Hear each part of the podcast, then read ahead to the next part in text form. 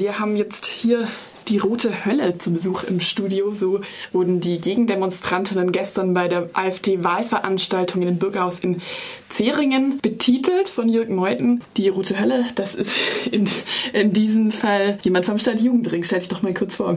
Ja, hallo, ich bin Ludwig Stried, ich bin im Vorstand vom Stadtjugendring seit zwei Jahren aktiv und ansonsten studiere ich in Freiburg Informatik. Genau, gestern warst du aktiv äh, bei der Demo gegen die AfD-Wahlveranstaltungen kurz, was war denn dein Eindruck von der Roten Hölle? Wie habt ihr euch als Demo so präsentiert? Ich glaube, dass unsere Demo sich sehr gut präsentiert hat. Ähm, es war vorher ganz klar das Ziel, dass wir ohne Gewalt und Ähnliches demonstrieren wollen. Wir wollten ein friedliches, vielleicht auch ein bisschen fest gegen die AfD feiern. Und das ist uns, glaube ich, gelungen. Das wurde ja auch in der Badischen Zeitung entsprechend berichtet. Und ich glaube, mit unserer sehr bunten und lauten, auch musikalischen Veranstaltungen haben wir da einen guten Beitrag geleistet. Ihr wolltet ein Fest feiern und das äh, ist dann auch so von Seiten der Polizei so durchgegangen oder waren die nicht so an eurem Fest beteiligt? Doch, tatsächlich ist das bis auf Kleinigkeiten sehr gut durchgegangen. Wir hatten das vorher alles geklärt und entsprechend lief das auch, wie ich finde, reibungslos.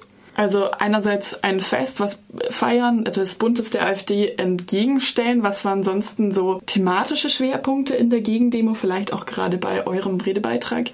Mein persönlicher Schwerpunkt war, dass ich darauf Bezug genommen habe, warum ich die AfD generell für jugendfeindlich halte. Das tue ich, weil ich der Ansicht bin, dass die AfD Jugendliche nicht als eigenständige gesellschaftliche Gruppe wahrnimmt. Sie kennt nur die starren Kategorien Kinder und Erwachsene. Und das reicht eben nicht, um Jugend hinreichend zu beschreiben.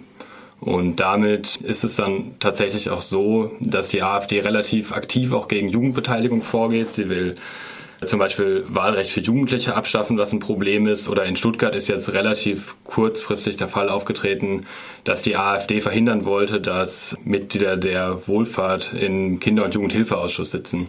Das ist aber ein ziemlich integraler Bestandteil der Jugendbeteiligung in Kommunen. Und deswegen sind solche Forderungen sehr problematisch. Das wäre eigentlich ein ziemlich, ja, für mich jetzt auch neuer Aspekt, den ich gar nicht so mit der AfD verbunden hatte. Was waren sonst noch so thematische Schwerpunkte im Protest, wenn du sagst, es war ein sehr bunter Protest?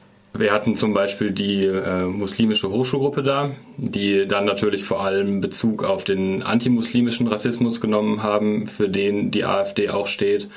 Und eben von dem DGB hat noch jemand gesprochen, der darauf Bezug genommen hat, dass die AfD eben auch nicht die Partei der kleinen Leute ist, für die sie sich gerne verkauft, beziehungsweise vor allem tut sie immer so, als wäre sie die Partei für die kleinen deutschen Leute. Alle anderen Leute sind ihr, glaube ich, ziemlich egal, aber nicht mal das ist sie. Und das war ein weiterer wichtiger Schwerpunkt, denke ich.